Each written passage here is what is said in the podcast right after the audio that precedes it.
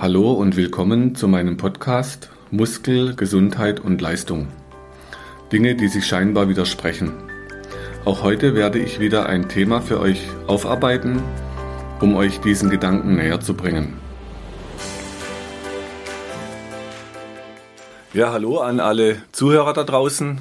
Ich habe heute einen sehr speziellen Gast bei mir im Podcast. Es ist Mike, mein ältester Sohn. Und es freut mich natürlich sehr, wenn die Familie hier auch mit einsteigt. Vielleicht, Mike, stellst dich gerade mal ein bisschen vor für die Zuhörer, wer du bist, was du gerade machst.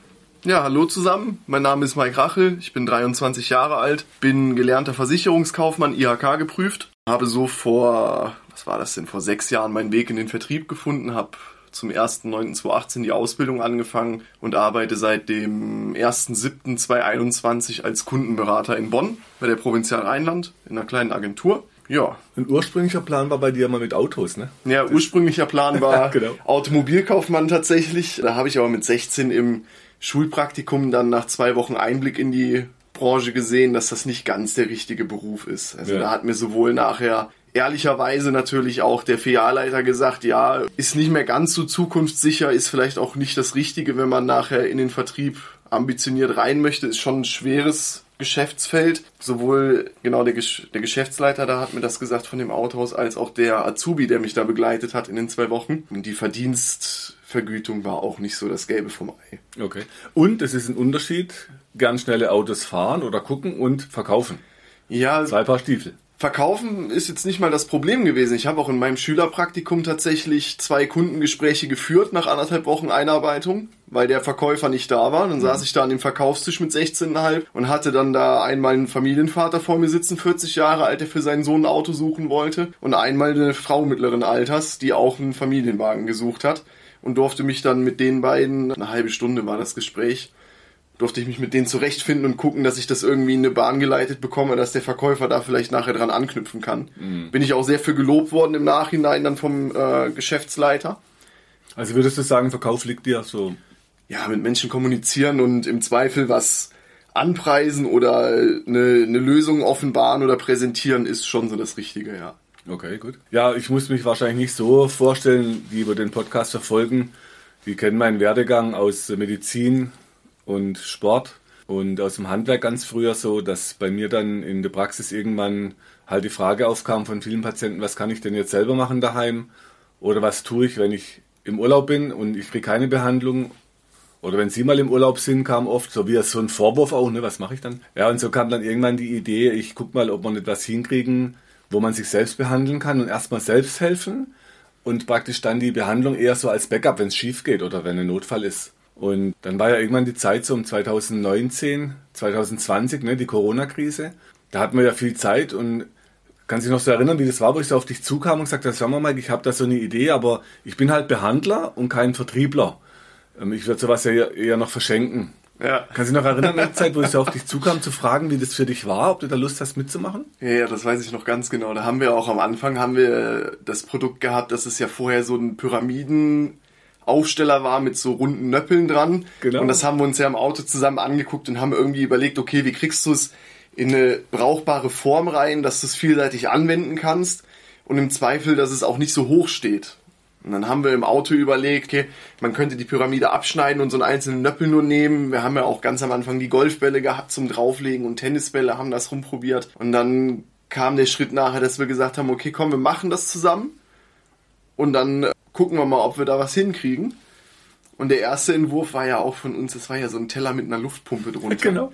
Ne, das war ja, das war, war von der Idee her schon mal ganz cool, dass du es manuell hochpumpen kannst und den Druck erhöhen kannst von unten.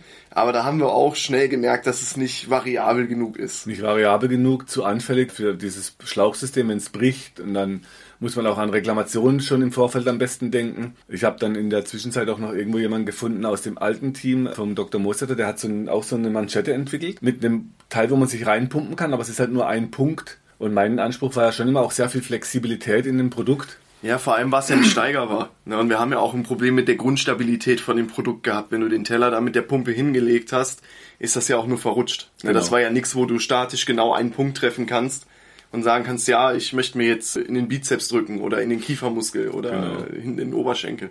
Also wer Lust hat, da nochmal die Geschichte ein bisschen sich anzuhören. Es gibt auch eine Podcast-Folge mit Udo Bodmer, wo wir nochmal diesen Entwicklungsprozess so bequatscht hatten. Und heute war so die Überlegung, was, was werden unser Ziel jetzt mit dem Board? Ne? Was sind die nächsten Schritte für uns? Ich meine, wir sitzen hier in dem Büro. Wir haben um uns rum lauter Stecker und, und Regale voll mit Bändern und Taschen und ja, vor allem ist das ja auch kein extra angemieteter Büroraum. Das ist ja am Haus nebendran praktisch die. Ein Zimmer halt. Ne? Genau, das eine Zimmer, was hier als Büro praktisch umfunktioniert wurde. Ja gut, das nennt man Startup, nur so fängt man halt mal an. Ja, ja, klar. Und jetzt war ja die Frage, wie gehen wir die nächsten Schritte? Und was werden für dich jetzt so das nächste Ziel? Das nächste Ziel ist natürlich ganz klar, dass wir eine gewisse Breite von Leuten oder eine gewisse Masse von Leuten auf dieses Produkt gerichtet bekommen. Hm. Weil es bringt uns ja nichts, wenn wir eine noch so gute Idee haben und eine noch so gute Umsetzung haben und der Nutzen so wunderbar ist für jeden, aber das einfach nicht unter die Leute kriegen, dass es nicht bekannt wird. Hm. Und wenn wir jetzt im Bereich Home Fitness sind oder ähm, Sportbegleitung und Muskel wieder runterbringen von der Spannung, kennt man natürlich dann das Produkt Black Roll genau. ne, wo es ums Abmassieren von Muskeln geht oder die Massagegun. Mittlerweile gibt's ja auch so, so Anzieher für die Beine, wo die, dann ein ganzes Bein massiert genau. wird elektrisch. Und die sind alle halt über die FIBO-Messe groß geworden. Hm. Ne, das heißt, wenn du ein neues Home-Fitnessgerät hast, generell in die Fitnessbranche möchtest oder zu Sportartikeln möchtest, musst du eigentlich auf diese FIBO-Messe gehen. Ja. Und das war jetzt natürlich unser klarer nächster Schritt, dass wir sagen, okay, wir probieren irgendwie auf diese FIBO-Messe zu kommen. Dass die Leute das Produkt sehen. Also das war dann so im Sparring mit Mike, ne, dann sagen, okay, FIBO, was heißt das jetzt für uns? Und ähm, ich habe ja erstmal ein Fachbuch dazu geschrieben, natürlich aus meiner Erfahrung, aus dem medizinischen, aus dem Anwenderbereich. Aber dann war klar, das Buch ist natürlich auch sehr komplex und viele sagen, ich lese doch kein ganzes Buch, wenn ich das Board nutzen will. Und dann haben wir gesagt, gut, wir probieren einfach mal FIBO. Das heißt, wir haben dann angefangen, uns damals zu informieren. Kosten. Da schlagen wir mal kurz mit den Ohren, was sowas kostet. Ne? Okay, aber gut, man investiert halt dann natürlich. Und man kriegt dann einen kleinen Stand jetzt für uns als Anfänger sozusagen. Ja, ne? Das ist ja dann Innovation Made in Germany ist der Bereich, wo wir dann sind. Genau. Für Startups. Das heißt, wir kriegen einen kleinen Bereich, können das Produkt halt der, der, Öffentlichkeit vorstellen. Man können so eine Probe machen, dass man da kommt, da probier mal aus. Das heißt, wir werden natürlich zu zweit da hingehen. Ich aus dem medizinischen, du aus dem Vertriebsbereich. Ich hoffe natürlich, dass du viel zu tun hast an den Tagen dann. ja, das hoffe ich natürlich auch. das muss man natürlich dann als sagen wir, Behandler auch lernen, dass nur sozial nicht geht und nur helfen wollen. Man muss das auch alles finanziert bekommen. Und dafür haben wir auch Flyer gemacht. Wir haben Videos erstellt. Ne? Wir haben, wir haben ja einen Online-Shop, haben wir jetzt auch ins Leben gerufen. Online-Shop, ne? so, was du ja richtig gut hingekriegt hast. Also auch schick jetzt, modern. Ja. Und dann äh, kommt jetzt in Zeitschriften kommen wir jetzt. Das heißt, wir kommen jetzt in die Heilpraktiker-Zeitschrift. Dann habe ich es gerade bei einer Physiotherapie-Zeitschrift angeboten. Und wir haben einen Flag vielleicht, wo noch ein zweites Buch übernimmt, sodass wir jetzt auch sagen können, wir haben einen Hintergrund, wir haben das Produkt, wir haben die Videos, wir haben die Website. Wir zeigen uns auf der FIBO. Das heißt, wir sind in welcher Halle? Wir sind in der Halle 4, Stand ist 219. 4A 219 müsste die Standnummer sein. 4A 219. Ja, das müsste unser Abteil sein, wenn ich das richtig im Kopf habe. Das ja. heißt, falls jemand Lust hat, uns persönlich kennenzulernen oder mal auf das Produkt aufzustehen, aufzusitzen, aufzuliegen, für die Profis Kopfstand drauf, wie auch immer. Wir sind auf jeden Fall dann vor Ort an allen vier Tagen und schauen dann, was, was man da praktisch in die Öffentlichkeit bringen kann. Und das Spannende wird natürlich sein, jetzt in der Praxis geht es ja um Gesundheit, aber bei der FIBO geht es um Fitness. Und aus meiner Erfahrung ist ja Fitness nicht immer Gesundheit. Erinnerst du dich noch, wo du mir mal erzählt hast, du trainierst ja auch viel, ne? Du bist ja, ja auch sehr sportlich. Ich gehe ja auch drei bis viermal die Woche ins Fitnessstudio und habe zwei bis dreimal die Woche Fußball. Wie deine Brüder auch, ne? Fitnessstudio, genau. Fußball. Ja. Und ähm, ich bin natürlich als Papa manchmal so, ja, man hat dann gute Ideen und aus dem Gesundheitsbereich. Und dann irgendwann hat Mike mal zu mir gesagt, weißt du Papa, ich weiß es ja und ich weiß ja auch viel, weil die Podcasts schneidet und die Videos. Ja, der hat das ja auch mitbekommen von Anfang an. Also Hintergrundwissen ist da, die praktische Vorführungen sind da, wenn ja. ich beim Fußball war. Und trotzdem war dann so ein Punkt zu sagen, ja, ich weiß ja, das kann zu Schmerzen führen. Also trotz aller Kraft oder trotz aller Fitness sind ja viele Fitnessmenschen die sagen, auch, ich bin dann topfit und kerngesund. Aber Bandscheibenvorfall zum ja, Beispiel. Ja, genau. Oder Schulter. Oder Schulter ist typisch, genau. Oder heute hat mir jemand erzählt, dass in, das hat im Studio gekracht, dass irgendjemand was gerissen mhm. beim Training, ne? irgendeine Szene, die reißt. Ja, genau. Weil nach Fest kommt halt immer auch Reißen. Und so ist natürlich aus dem Gesundheitsbereich ein entspannter Körper, der anspannen kann und locker lassen kann, besser wie einer, der immer spannt. Jetzt wird natürlich interessant sein, ob man auf der Fitnessmesse, wo die ja alle so straff sein wollen und angespannt, ob wir dort den Teil hinkriegen, wie heißt es schön, der Wurm muss dem Fisch schmecken, nicht dem Angler, mhm. dass man eben auch Leute, die Fitness machen, das näher kriegt, dass wenn sie sich aus der Spannung wieder rauskriegen wollen und schmerzfrei, da eben unser Board auch nutzen können. Ja, ja, da müssen wir halt gucken, dass wir den, die Kurve, sage ich mal, zur Gesundheit anders ziehen, wie bei dir in der Behandlung. Genau. Weil bei dir in der Behandlung gehst du ja auf die komplette Ruhephase des Muskels ein, dass der Muskel entspannt ist. Und für die Jungs, die das Training da machen. Oder Mädels. Oder Mädels, ja. Ne, so, die das Training machen. Für die ist ja ein wichtiger Nebeneffekt, dass die sagen, okay, ich kriege meinen Muskel kontrolliert wieder in eine Ruhephase rein, damit der regeneriert und ich danach wieder ins Training kann. Genau. Ne, das könnte so eine argumentativ angepasste Kurve sein, wo man sagen kann, ja, das kann ich auch mit Fitnesstraining verbinden. Also welchen Nutzen hat jemand, der genau. Fitness macht? Dass ich nicht sage, ey, deine Muskeln erschlaffen alle, wenn ich das benutze. das, das, ist die große das, Angst. Das darfst du da auf gar keinen Fall sagen. Das wäre das Todargument für Fitnessleute. Aber, ja, aber dass es eine Trainingsunterstützung ist. Und das siehst du, das ist tatsächlich oft auch eine große Angst, ne, dass was zu schlaff wäre oder zu schwach. Und die Angst, wo viele haben, daraus gehen sie ja in so ein Training, dass sie sich aufbauen und stärken und immer noch mehr. Nur was man eben kaum hinterfragt, wann ist denn genug? Also wann ist genug Kraft? Wann ist genug Stabilität?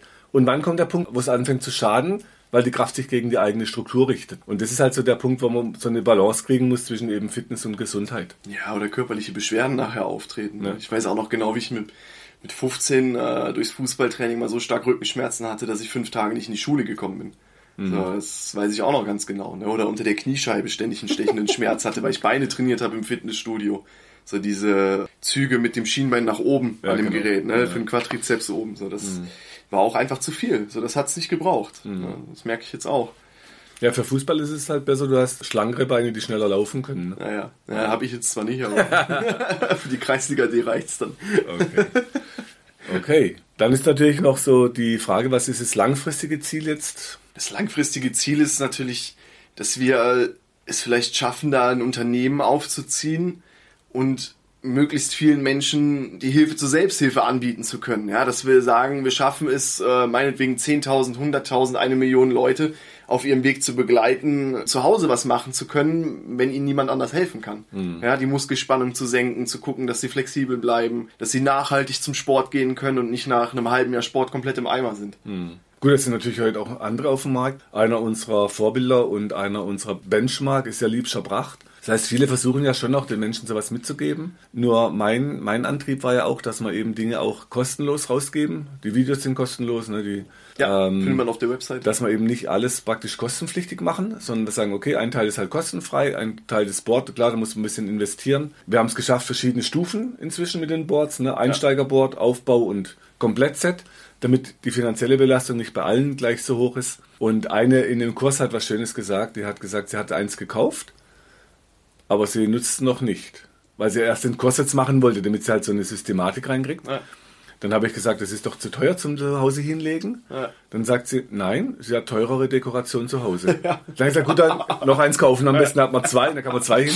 Also da ist natürlich schon, äh, wenn man es schon hat, dann soll man es auch nutzen, das ist ja der Sinn davon. Und dann eben in dem Satz mit dem Kinderbuch für die kleinen Kinder, das Athos und die Knorpelfresser, dann das Myoboard, dann die Dehnkraftübungen und dann noch die Behandlung, sodass man ein Konzept hat, ein Gesamtkonzept auf die lange Sicht locker zu bleiben, geschmeidig, genug Kraft zu haben, schmerzfrei zu sein, mit 70, 80, 90 eben beweglich und kräftig und nicht entweder beweglich oder kräftig. Ja. Gut, gut, das wäre so das lange Ziel, aber jetzt der nächste Schritt ist halt die FIBO, die steht jetzt vor der Tür, dann gucken wir. Ja, das, da ist halt, das ist halt wirklich der nächste kleine Schritt, um zu sagen, okay, wir können was Langfristiges aufbauen, dann muss jetzt der Schritt halt gemacht werden. Genau. Ja.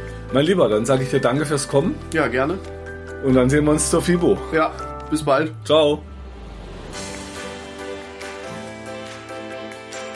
Wenn du meinst, dass dir diese Infos helfen oder du weitere Infos suchst, schau auf meiner Website unter www.muskel-gesundheit.de rein. Für Übungen schaut auf YouTube und hinterlasst mir, wenn ihr wollt, eine Bewertung. Falls ihr Fragen habt, schickt sie über die Webadresse äh, und die Mailadresse, die ihr dort findet. Bis zum nächsten Podcast. Herzlichst, euer Markus Rachel.